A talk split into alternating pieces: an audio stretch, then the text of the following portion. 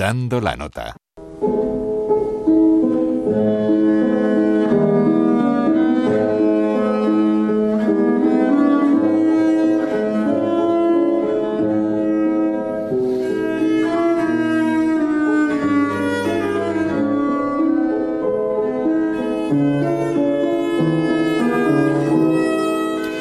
El arpeggione es un instrumento de cuerda frotada híbrido entre guitarra y viola da gamba, con un sonido muy parecido al del violonchelo porque es un instrumento de cuerda frotada con un tamaño parecido que se coloca entre las piernas del instrumentista, similar a la guitarra porque tiene trastes y seis cuerdas que se afinan igual.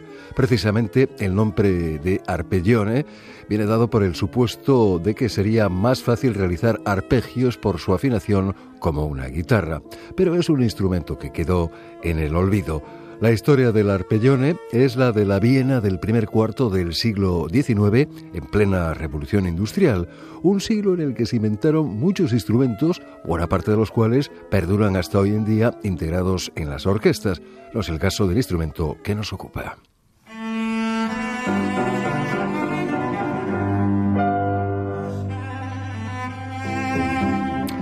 En 1823, el luthier vienés Johann Georg Stauffer inventó el arpeggione.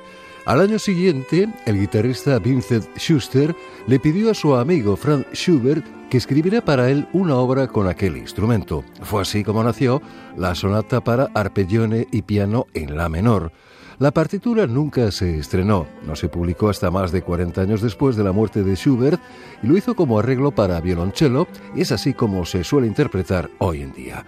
La petición de escribir esa obra no supuso, parece ser, un gran aliciente para Schubert, por lo que parece que no se implicó mucho en su realización ni se interesó excesivamente por las características particulares del instrumento.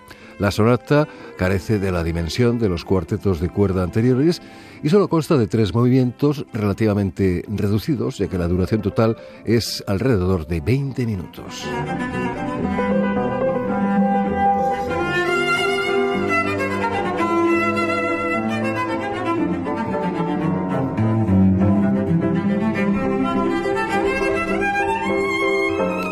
El compositor británico Benjamin Britten y el concertista Rostropovich grabaron una serie de obras con al azerbaiyano al cello y el británico al piano, entre las que se contaba precisamente la sonata en la menor para arpellone y piano de Schubert.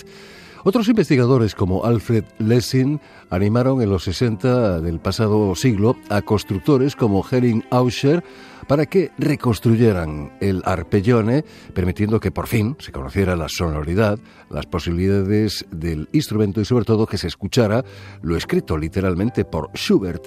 En 1971, el propio Lessing, empuñando el arco sobre el arpellone y acompañando al piano por Rolf Junghans, interpretó por vez primera la obra con los instrumentos para los que fue escrito, un arpellone y un piano.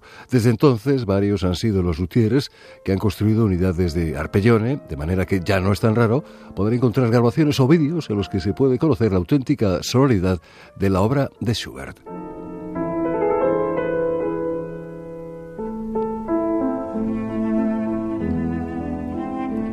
Antonio Giganto y Óscar González, Radio 5 Todo Noticias.